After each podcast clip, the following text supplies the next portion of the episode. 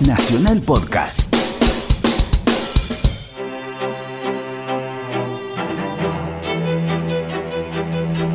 Lo llaman, lo necesitan. Y lo llaman de distintas maneras. Nosotros le pedimos que venga de la mano del conocimiento. Con la soda, con una manzana, con Yamaha, que trae el conocimiento. Llega a ángulos en este mes de abril, el maestro G. Buenas noches, muchas gracias. Las burbujas del saber. Podríamos decir que la conjunción entre la soda y, y el conocimiento. Bueno, ¿cómo andan? ¿Todo bien? Muy bien, bien, muy maestro. bien. Tranquilo acá pasando el abril, eh, mostrando músicas que tengo en mi biblioteca. Así Genial, que contento, ¿no? genial. Como uno, gracias a hacer un programa de radio, ¿no? Cómo, cómo encuentra información y data que hace rato que no escuchaba, ¿no? Exactamente, a mí me pasa a mí, que reviso determinados temas para poder venir a exponerlos lo más claramente posible. Así que hoy preparé algo que tiene que ver con seguir avanzando en la historia de los estilos, de la música, del pensamiento, del arte.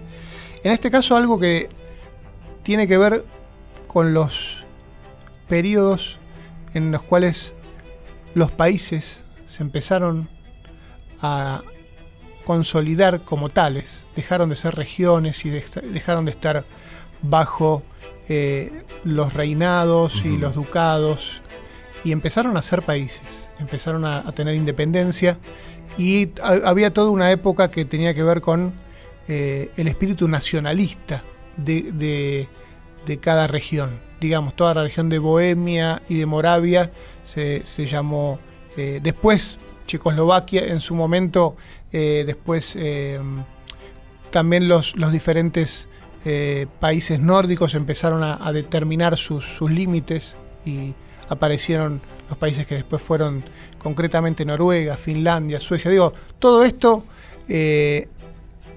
que no, no es que pareció un día para el otro, sino que se venía gestando, también tuvo un paralelismo artístico, tuvo una expresión musical que se conoce como los nacionalismos musicales. Ciertas expresiones que tenían que ver con ese espíritu y que intentaban reflejar eso. Intentaban recoger ciertos eh, ritmos y ciertos cantos y ciertas tradiciones del folclore y de la cultura de esas regiones para poder expresarse eh, de manera eh, no, no tan eh, folclórica, sino más bien un desarrollo sinfónico, un desarrollo más este, con la tradición escrita, ¿no?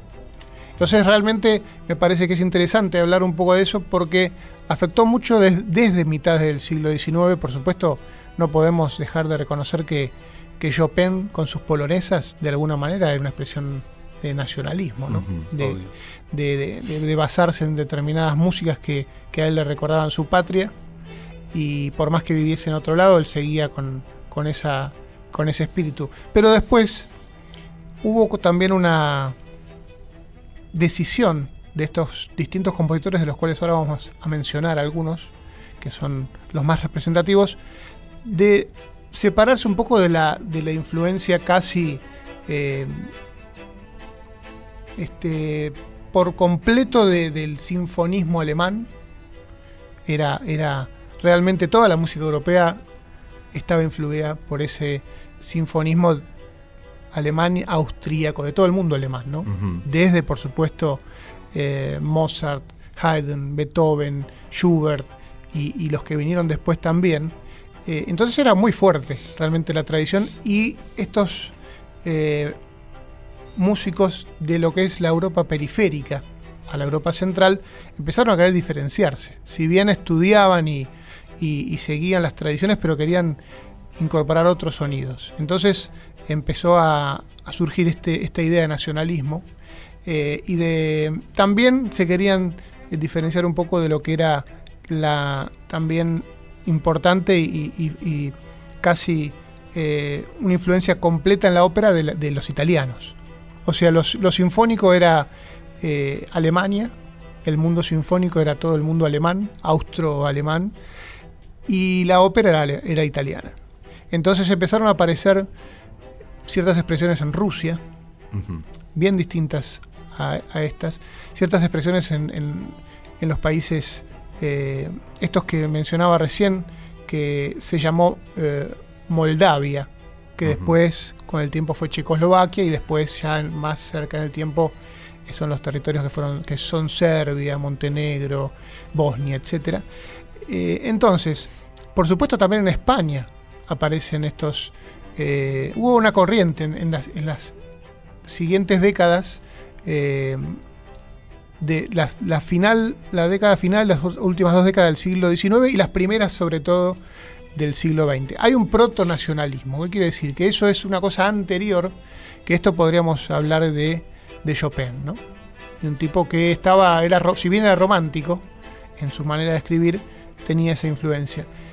También por, por oposición al romanticismo, como, como eh, expresión en general en las artes y en la música, aparecen estas expresiones nacionalistas. Entonces, vamos a mencionar algunos ejemplos y vamos a escuchar algunos ejemplos de esto que estamos diciendo. Por ejemplo, eh, en Rusia hubo un grupo muy importante que se llamó el Grupo de los Cinco, que estuvo compuesto por César Cui, aunque parezca raro el nombre Cui, es ruso, Mm. Alexander Borodín, Modest Mussorgsky, famoso por sus cuadros de una exposición que después orquestará Ravel. Rimsky-Korsakov, también famoso por el vuelo del moscardón, por ser maestro de Stravinsky. Eh, y Mili Balakirev. Eso es el grupo de los cinco. ¿Esto qué, qué época más o menos? Eso es primera década, finales del siglo XIX, primer- primera década del siglo XX. Perfecto. Eh, Y ahí hay un marcado eh, idea de, de ritmos, de, de- Exactamente, de de- musicalidad rusa, Exactamente, distinta de canciones, exacto, de canciones basadas y de, com- digamos, basados en las canciones rurales, folclóricas rusas, de la estepa y de las distintas regiones de Rusia, que ya no respondían a, a ese sonido más centroeuropeo, alemán y- o italiano. Es más, tienen esos nombres, ¿no? De, de borodines eh, en las estepas del Asia Central, ese tipo de Absolutamente. cosas. Claro. Hay, hay varias eh, composiciones que, que hablan de eso. Mussorgsky también, una, non- una noche en el monte pelado, Mira. bueno, fa- lo que dijimos de cuadro de una exposición. Eh, después, por ejemplo, Todo también- una exposición que llevara a, a una versión De piano. rock, este, Emerson Lake Ah, Palmer. absolutamente. Primero fue, fue compuesta en piano por su compositor original Mussorgsky. Ajá. Después la orquestó en los años 20 Ravel, Ajá. que es una orquestación fabulosa. Y después, Emerson los- Lake and en los Palmer. 70, ¿no? Sí, sí, en los 70. Hace un hermoso disco. así es. Sí, sí. Así es, una obra muy importante. Después, lo que después fue Checoslovaquia, eh, que eran los territorios de Bohemia y Moravia, que ahora es República Checa, Eslovaquia y los demás territorios, que antes estaban bajo el, el control del Imperio Austro- au- Austrohúngaro. Eh, aparecieron compositores como Smetana, Bedřich Smetana, que era más, más del- de la zona checa, y, y después de la zona más bohemia, Antonin Dvorak, Ujú. famoso también por sus danzas eslavas y por su última época como fundador del primer conservatorio en, en Estados Unidos. Lo invitaron a Nueva York a ser, composi- a, a ser compositor residente y director del conservatorio y ahí compuso su famosa Sinfonía del Nuevo Mundo. Ah, claro. Mirá. Esa es de esa época. Exactamente. Después aparece Leos Janacek, que también era de Moravia. Después podemos, obviamente, eh, hablar de la muy importante influencia húngara eh, de compositores como Bela Bartok. Mira vos. Con su amigo y, y compañero de estudios Soltan Kodail, cuando tenían 18, 19, 20 años, se fueron a recorrer la campiña y los, y los territorios rurales de Hungría y de los países vecinos, Rumania, eh, un, un montón de lugares que después, digamos, se llamaron, en esa época estaba todo más o menos en el mismo territorio bajo los imperios, y recogieron estos cantos primitivos con unas eh, grabadoras también, me imagino en esa época, muy eh, elementales, pero que pesarían aparte una tonelada, pero que con eso pudieron hacer un archivo antropológico de esos cantos, que no había, eh, no había registro. Así que vamos a escuchar de Bela Bartok la siguiente obra.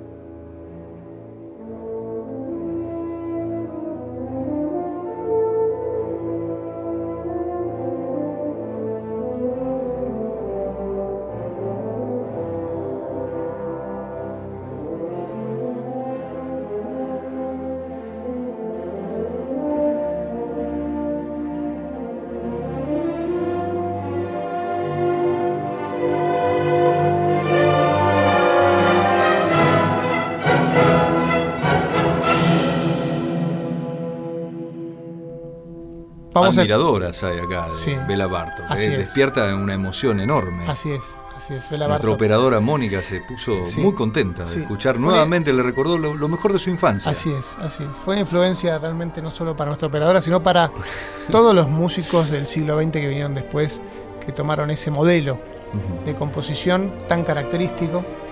Lo escuchaba maestro recién decir que Bela Bartok hace esto de ir a buscar los, canciones rurales junto con Soltan Kodali. Y ahora entiendo, digo, porque eh, alguna vez leí que eh, Atahualpa Yupanqui fue a tomar clases con Soltan Kodali. Ahora, Ajá. ahora entiendo la, la idea también. Atahualpa es. hacía eso, de Sí, sí, sí, meterse claro. en los cerros solo, este, en caminos rurales y, y escuchar a los demás. A Totalmente. pasaba. Totalmente. Sí, sí, se, se lo conocía como un recopilador también Claro. de la música eh, de, de los distintos pagos y que después él traducía en sus propias composiciones. Después en Noruega hay un compositor muy importante que fue Edvard Grieg, famoso más que nada por, por la suite de Peer Gynt, que es eh, música eh, para la obra de Ibsen. Sí, y ahí también hay una referencia del rock, porque Rick Wingman hace una parte de Las cavernas del rey de la montaña va, en de Viaje al centro de la tierra. En el, ese ma- disco. el- el maestro G2. ¿El maestro D o el maestro M? ¿Qué me gusta? DL. La verdad que sí. Y después tenemos en Finlandia, que todavía no era un queso. Claro, Era, muy bien en aclararlo. Sí. Un compositor que fue también el que prácticamente eh, se caracterizó por todo ese sonido nacionalista y el más famoso a nivel internacional. eh, y se llamó Jean Sibelius. Ajá. Mira. Jean Sibelius fue un compositor muy, import- muy importante. Aparte fue un tipo que estuvo eh, en, la, en la época que estaban dominados por los rusos. Entonces esas canciones patrióticas y, y sobre todo los poemas sinfónicos que ya- él llamó Mi Patria eh, eran como cantos de... de- de- de- Eran como una contestación a los rusos ahí sí, tan sí, cerca. de, resistencia. Claro. Entonces fue como Claro. un, un- una especie de, de- de ídolo y de este, este gran símbolo para los finlandeses. Ahora, maestro, usted habla de esto y decía la diferenciación contra con eh, el lo que es el, el ambiente pangermánico, Ujú. podríamos decir, ¿no? Alemania, el Imperio Austrohúngaro. Y decía que con respecto a la ópera, una diferenciación con los italianos. ¿La zarzuela es una cuestión nacionalista? ¿Tiene que ver con eso? La zarzuela sí es una manera que tuvieron los españoles de nacionalizar la opereta. La ópera, en realidad todas son eh, descendientes de la ópera. Todos los, los géneros estos vienen de, la- de alguna manera de la ópera. Tanto la opereta, por supuesto, como su nombre lo indica, que es una ópera más breve, a veces inclusive eh, tiene que ver con un, eh, un- un clima más, más distendido, que son más, más humorísticas. Eh, la zarzuela también tiene que ver con eso, con una cosa eh, de mezcla de lo popular, si bien tiene escena y todo, como también después lo tiene la, eh, la comedia musical. Claro. que son como descendientes de la ópera.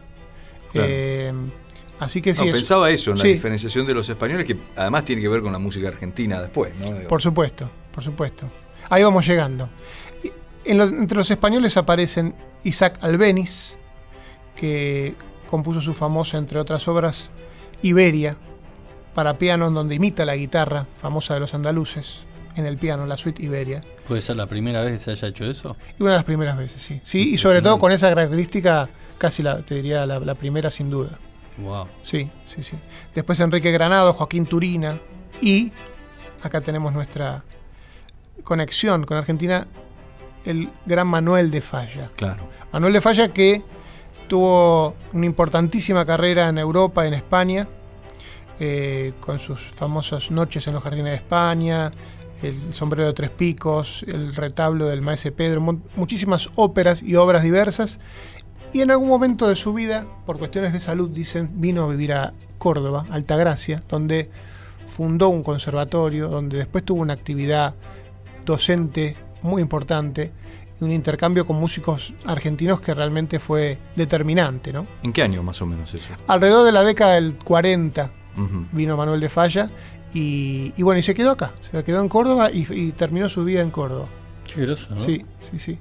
Ahí hacemos un- una conexión con el nacionalismo argentino. Hay un nacionalismo Hay un argentino. nacionalismo argentino desde eh, Alberto Williams, desde... eh, tipo- ¿Ginastera? Por supuesto. Claro, iba a llegar a, a Ginastera, que es por ahí el más famoso en el mundo, ¿no? Ajá, el claro. más tocado, sus malambos Claro. y su suite eh, de ballets, estancia y, y las pampeanas, las, las criollas, todo esto de su primer periodo nos responde a un nacionalismo objetivo, como él decía, bien cercano al folclore. Ajá. Así que sí, también tenemos en, en- en Argentina nuestra, nuestra representación. No solamente, por supuesto, también estuvo eh, eh, en esa época muy presente la figura de Guastavino, Claro, también, que claro. era un compositor también cercano al folclore y a la música clásica. Así que bueno, un, un pequeño eh, reflejo de esto. Me gustaría dar un ejemplo, si les parece, de, de Ginastera, pero en una versión particular.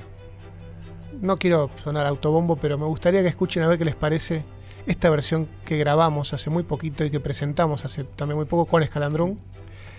De, Qué autobombo. Muy bien, muy bien, este De Ginastera. maestro Muy bien. que es una cosa ¿Qué de vamos loco, a escuchar? Vamos a escuchar de Estancia el Malambo.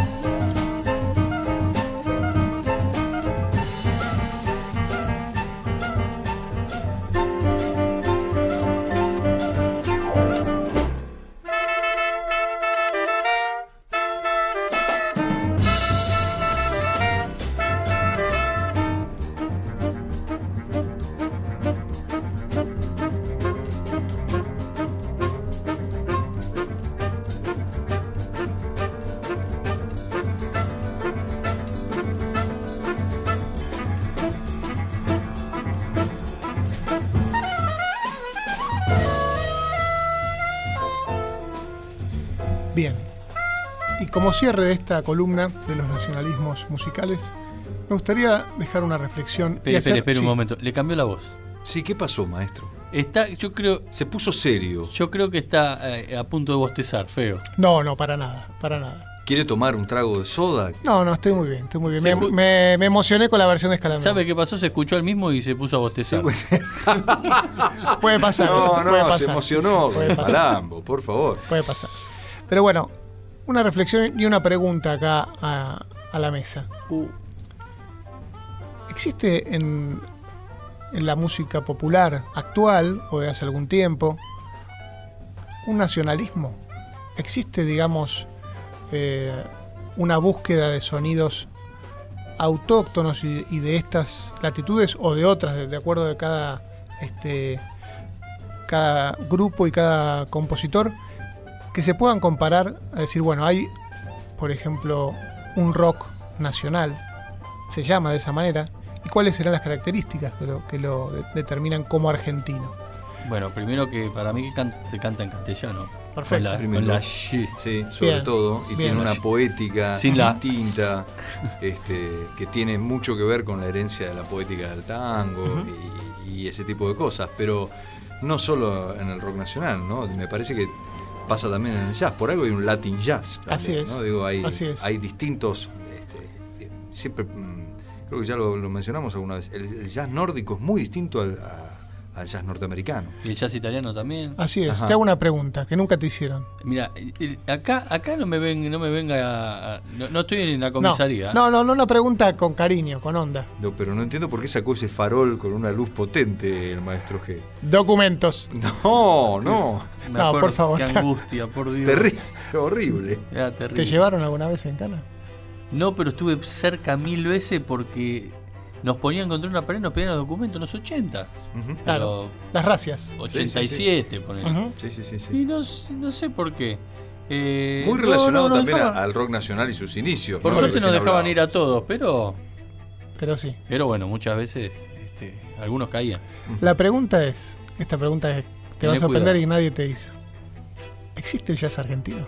No, basta, no voy a contestar eso. Ah, ya está. Basta. ¿Cuántas veces te preguntaron eso? Mil veces. pero Desde aparte, hace 18 años te lo todavía, hay, preguntando. todavía hay gente que dice que no existe. Hace 18 años te lo viene preguntando. Bueno, lo dejamos, no- lo no dejamos ahí No voy a contestar. y seguimos la próxima. La sabiduría del maestro G gracias a Yamaha que nos acerca al conocimiento.